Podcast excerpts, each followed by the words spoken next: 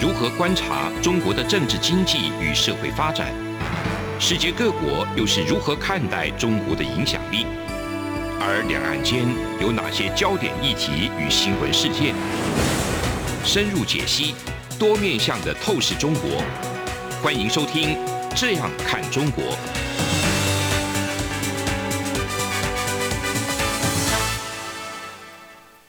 各位听众您好，我是主持人蔡明芳。您现在收听的是中央广播电台的《这样看中国》节目，蔡明芳时间。今天节目要探讨的主题呢，是有关于我们在上礼拜哦，台湾的这个主计总处对于台湾在这个二零二一年呢的经济成长率的预估哈，目前的预估是四点六四。那我们要来谈谈这个从主计总处的这个对经济成长率的预估呢，那未来一年大概台湾的经济成长率。会长什么样子？哈，那为什么会讨论这个问题？主要是因为目前也才在这个二零二一年的开始，特别是这个美国总统呢，这个拜登呢，他也刚就任不久，所以各国对于未来这个美国或者是美国跟中国以及美国跟台湾在未来这个经济的一个关系上会有什么变化呢？其实都非常的关心。那特别是在我想。在下个月，这个三月初三月五号的时候，那中国也会举行这个重要的会议。那中国最后他所决定他未来的经济的政策的走向，以及一些细节，我想在未来会更加的明朗。那我们先来看看这个主席总数呢。对于台湾这个四点六四的一个经济成长率预估呢，当然这个考量有很多的因素会导致这个结果，主要还是来自于这个疫情的影响之下。其实台湾整个出口呢，在我们节目之中，我们一直在关心台湾的出口，特别是台湾对中国的出口。台湾对于美国以及对于东南亚国家的这些出口，我们在节目之中都不断的呃每个月呢，都常常会有很多的机会跟各位听众朋友来分享台湾一些经济数据的变化。那我们在上次在讨论这个台湾的出口的数据的话，事实上在今年一月哈最新的出口统计，其实台湾在许多的产业，除了过去我们在节目之中不断强调的这个半导体产业，就是所谓的电子产业。还有一些视讯、哦视听、影音产品的这些通讯的这个产业呢，都持续维持非常好的一个成长之外，其他的传统产业，比如像这个化学、纺织这些产业呢，其实他们的出口也在不断的回温。这些传统的这个出口产业在回温，其实某种程度也印证了中国的经济确实在慢慢复苏的这个事实。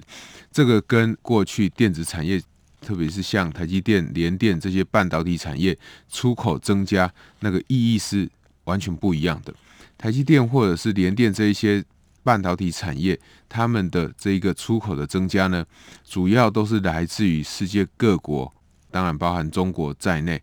对于台湾。这个半导体的需求的大幅的提高，那我想我们在节目之中，在前面呃两集的节目也特别跟大家提到，所谓车用半导体、车用的这个电子零组件、电子晶片呢，全世界各国像欧洲这些大车厂、美国哈，最近也是再次的对台湾呢这个请求台湾来帮忙，还有像日本，他们对于台湾这个晶片的这个需求呢，那其实都是不断的在提高，而且这个需求，我想它是不太可能会。消失哈，那所以在这样的情况之下，我们的出口不断的维持好的这个成长，这个出口的成长呢，其实在接下来就埋下了台湾经济成长非常重要的伏笔哈。什么伏笔呢？我想大家都可以看得到，呃，目前世界各国对于台湾相关的这些电子产业的需求不断在提高。当然有过去我们一直不断强调，就是信赖这两个字哈。美国在过去川普总统的任内，他也一再希望可以形成所谓的可信赖的供应链。信赖这两个字，我想是在东亚许多的国家里面，它是没有办法跟台湾来比的哈。比如说。许多的国家，像韩国、像这个新加坡，哦，或东南亚的国家，你说第一个生产的能力，或许韩国它有能力跟台湾呃有相近的能力可以生产，但是信赖这两个字呢，其实是非常不容易的哈。信赖这两个字，并不是说韩国人生产的产品你不值得信赖，而是韩国跟中国的关系，跟台湾跟中国的关系。呃，我想在这个。长久以来，我们都可以观察得到，其实韩国对中国的经济依赖，其实也不亚于台湾。台湾虽然有许多人一直不断在提倡说，台湾跟中国的经济应该要持续的深化，那我想我们过去深化也有非常高的程度，特别是在呃马前总统的这个八年里面，这个经济的深化其实是非常的这个深的哈。那最后所导致的结果，其实就变成了这个我们在节目之中也有提过的，就是中国把它变成呃，你对它的依赖变成它来威胁你的筹码。那陆客的自由行就是一个例子。那这样的例子其实也拿到了澳洲去，也是一样的例子。好，特别是我们在节目之中也跟大家所提到过，中国对于澳洲的这样的经济制裁，其实引起了许多各国的这个不满。那信赖这两个字。在台湾一旦建立以后，各国对台湾的信赖，它其实就转变成台湾自己人的信心。我想，呃，不可否认，在这个蔡英文总统刚上台之际，其实大家对于蔡英文总统他所提出的经济政策，到底可不可以让台湾的经济成长，以及蔡英文总统在对中国的这个经贸政策，或外交的这个往来的政策，到底有没有办法维持两岸关系的一个稳定？其实都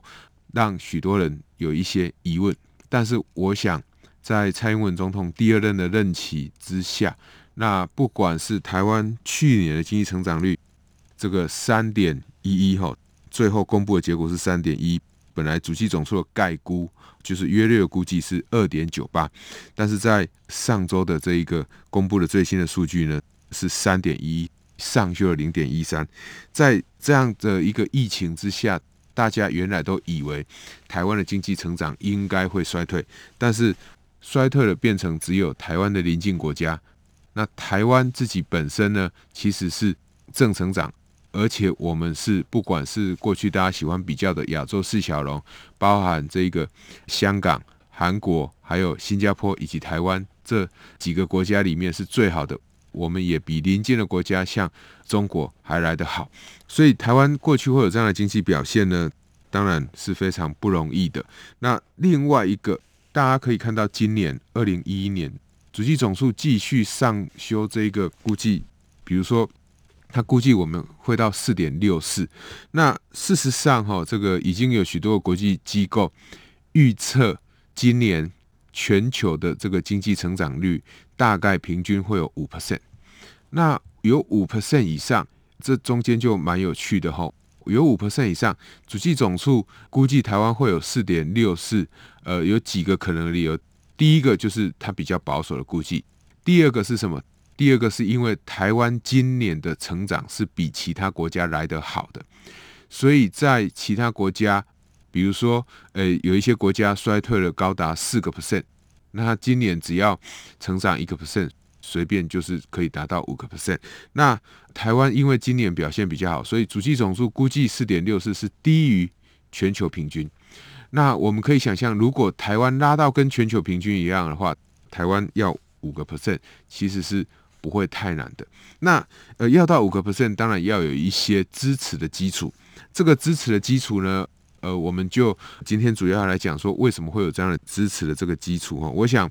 台湾整个出口的这个贸易额呢，它不断的增加，而且这个增加呢。不是我们台湾非要卖到别人那里不行，而是一开始的增加主要是来自于这个所谓半导体产业、资通讯网络产业的一个对台湾远距这个需求、电子产品需求的一个增加所导致的出口成长。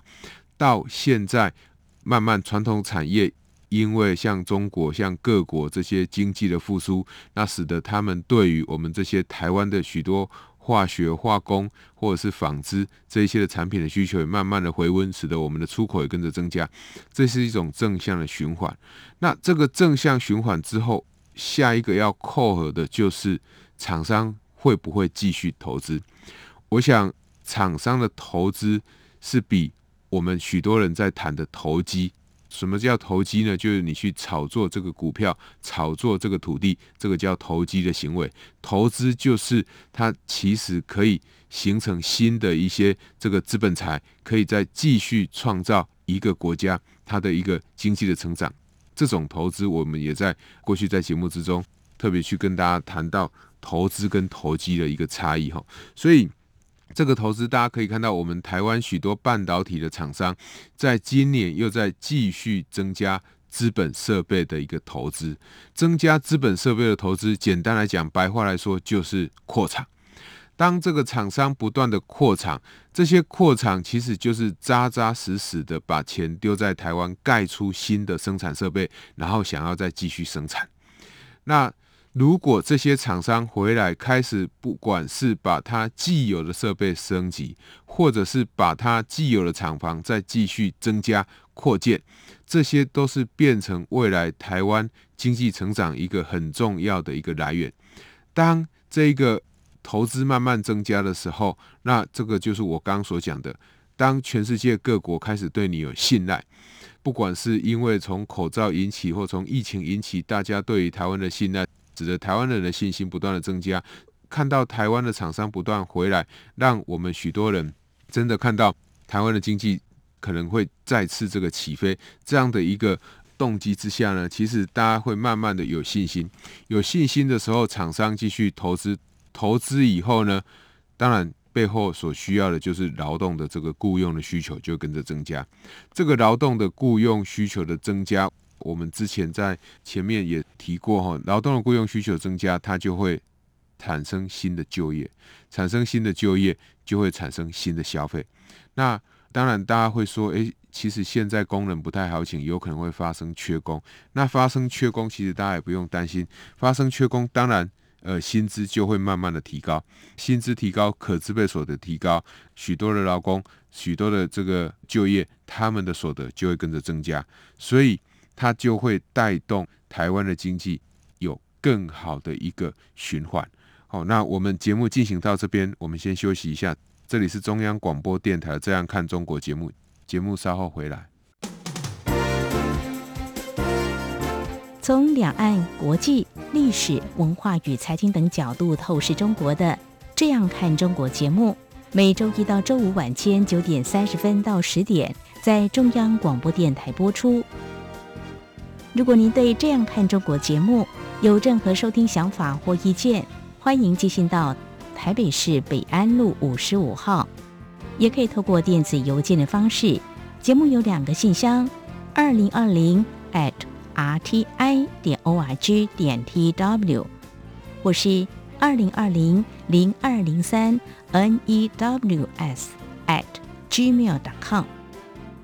再次谢谢听众朋友们的收听与支持，请持续锁定每周一到周五晚间九点三十分到十点播出的《这样看中国》节目。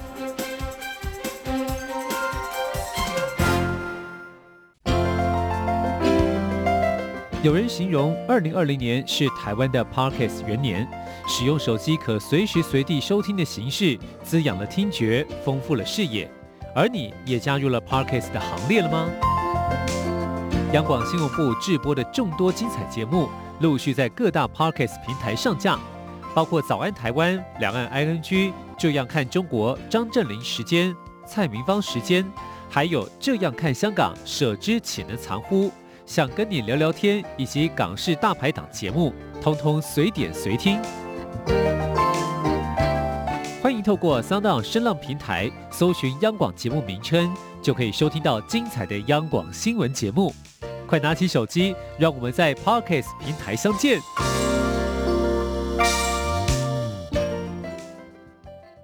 各位听众您好，我是主持人蔡明芳。您现在收听的是中央广播电台的《这样看中国》节目，蔡明芳时间。那我们继续要来探讨呢。台湾在二零一一年，我们的经济成长率可能会到四点六四哈这样的一个数字。我们刚刚提到的这个新增的投资，投资会带动所谓的这个就业，就业就会带动消费。呃，那大家要注意一件事情，就是在这个消费哈，消费其实是在疫情之下影响世界各国伤害最大的一个因素哈。为什么呢？因为消费，我们可以先讲它是民间的消费，民间的消费包含国内的消费跟国外的消费。那所谓的民间消费，就是说，比如说我们一般民间的人士，我们我们的消费可能会，因为我们是买外国的产品，因为我们是跑到国外去玩，这个是民间的消费。但是是算在国外消费，所以它会扣掉这个在进口里面作为减项。但是如果是在国内的消费的话，那就是扎扎实实的会去贡献我们国内的一个 GDP 哈。那大家可以想象，在疫情之下，其实呃目前台湾疫情的一个控制算是表现的真的是非常的不错，所以就会使得国内有一个相对比较安全的一个消费环境，就使得国人他就会。留在国内这个消费，比如说我原来可能要到国外去玩的，有一些人，我们过年刚过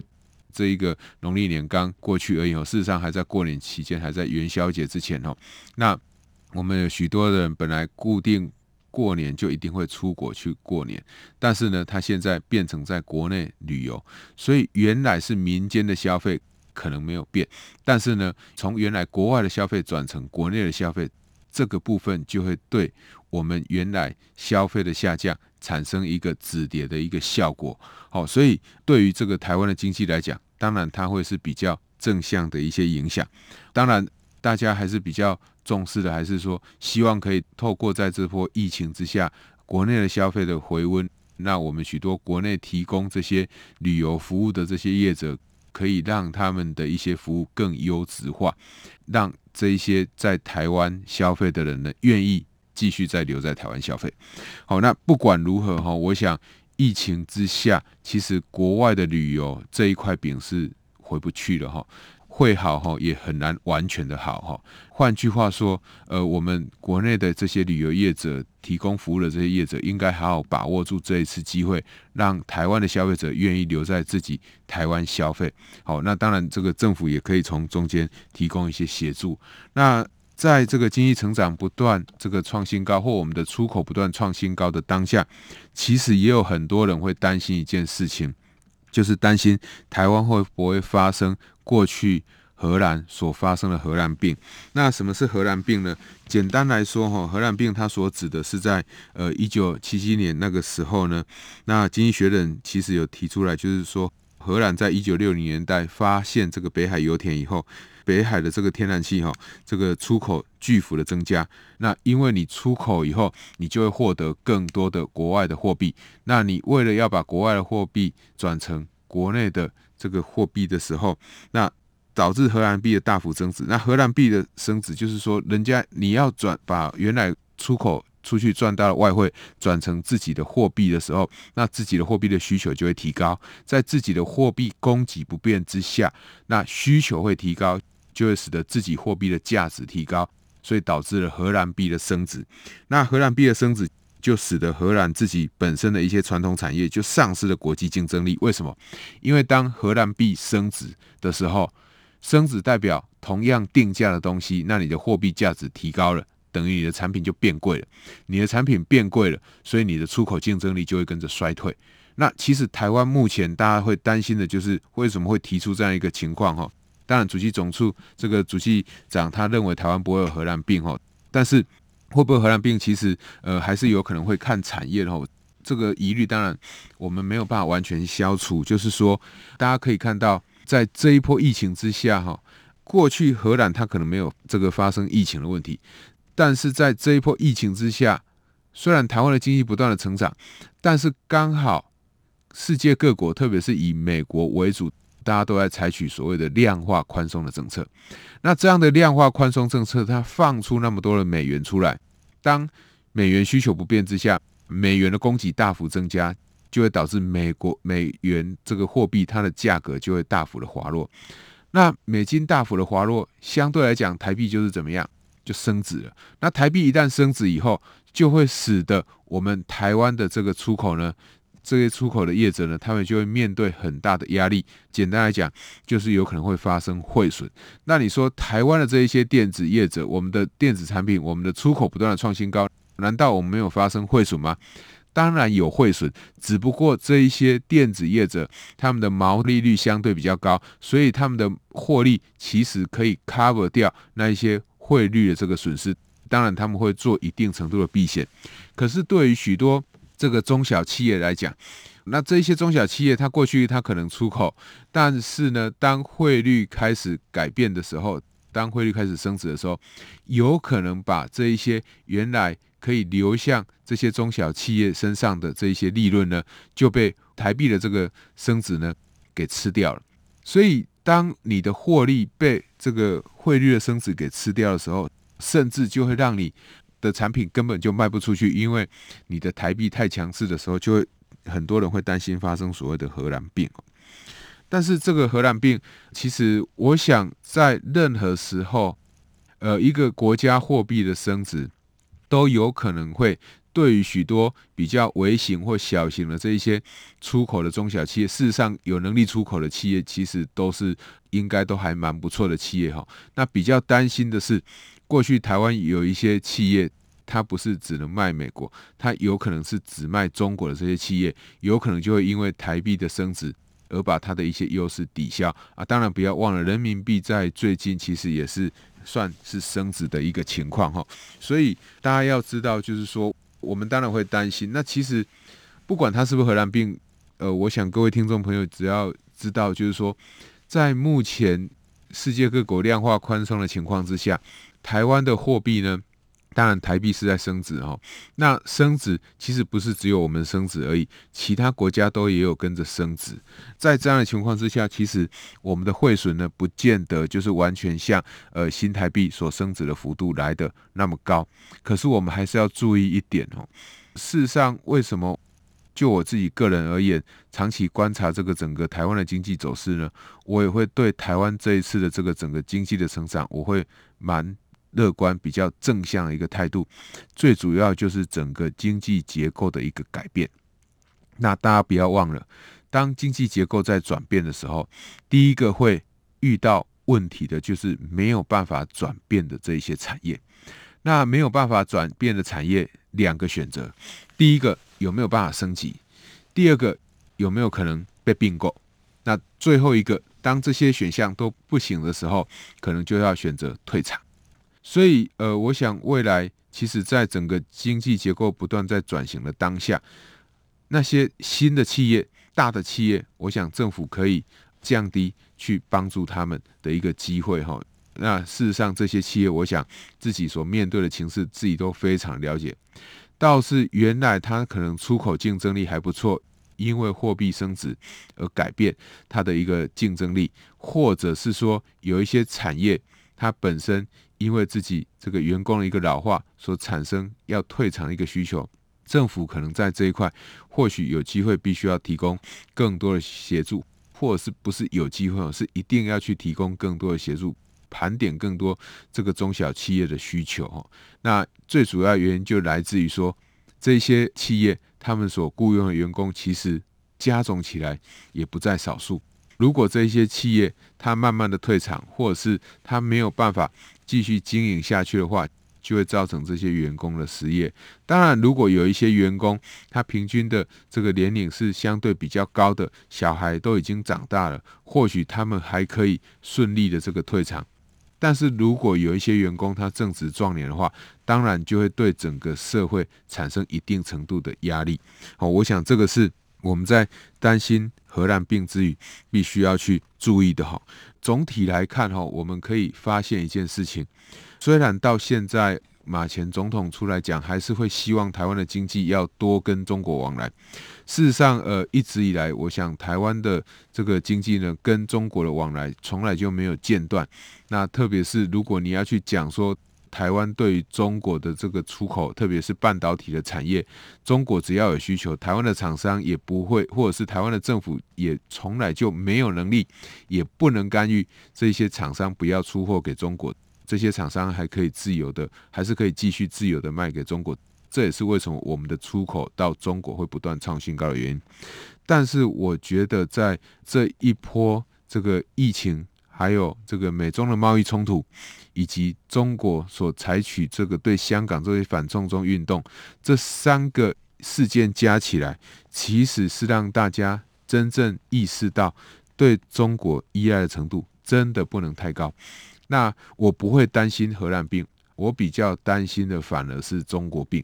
为什么会称为“病”这个字？“病”这个字当然它不是一个非常正向的字眼，但“病”这个“症”就是你好像过去许多的人会认为说，只要你市场依赖中国，就一切都会解决了。但是我想，经济规模如台湾这样的国家，相对中国其实是小的非常多。你可以看到，像美国这样的大国。他们在面对中国的压力的话，他们的压力都大到必须要采取比较激烈的关税或者是科技管制。那以台湾来讲，我们根本没有太多的政策跟工具，真的去好好这个影响中国。所以目前我们比较唯一可以做的是，当你没有办法去影响它或降低冲击的时候，你就是要减缓跟它的接触，或者是说。要更多元的布局，这也是我们一直以来都强调的哈。就是说，你对中国的经济依赖，这是不可能消除的。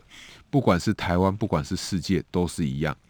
大家对中国的依赖有多深？我想这个毋庸置疑哈。第一个，你可以从川普的这一个美中的贸易战可以看到，川普一旦采取这个贸易的这个关税的措施，其实就造成整个全球经济的一个。交易量的大幅的下滑，所以你可以看到中国的经济影响力确实是非常大的。第二个就是疫情之后突然造成整个全球的经济停摆，那当然后续的因为疫情传到蔓延到其他的这个国家，导致其他国家需求不见，这是后续的一个事件。但是在一开始发生的时候产生的这个整个全球产业供应链的断裂。就知道，对某一个经济体的经济过度依赖，其实都不是一件健康的事情。所以在整个疫情之后，我会觉得，就是说，这整个对台湾来讲，它是一个非常大的经济转机。就是台湾的一个厂商回来台湾继续投资，那台湾在整个产业供应链上也有一个比较新的一个定位。新的定位是什么？主要来自于呃许多美国。欧美的这些大厂呢，他们的一个经济思维的一个改变，过去可能都希望所有的生产基地都维持在同样一个地方就可以，但是现在大家有多元布局的概念，就像现在很多像美国、像欧盟，他们都会希望自己的国家拥有自己像台积电这样的一个半导体的厂商一样，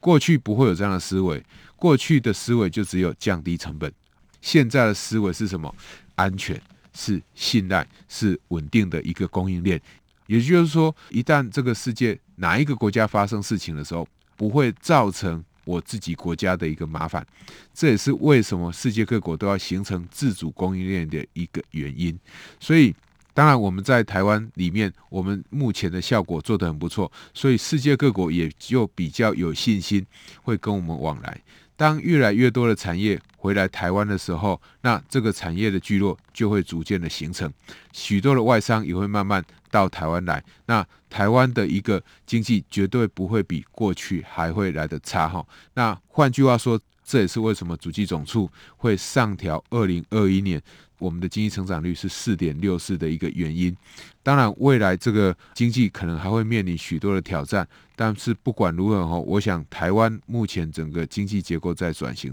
这是确定的。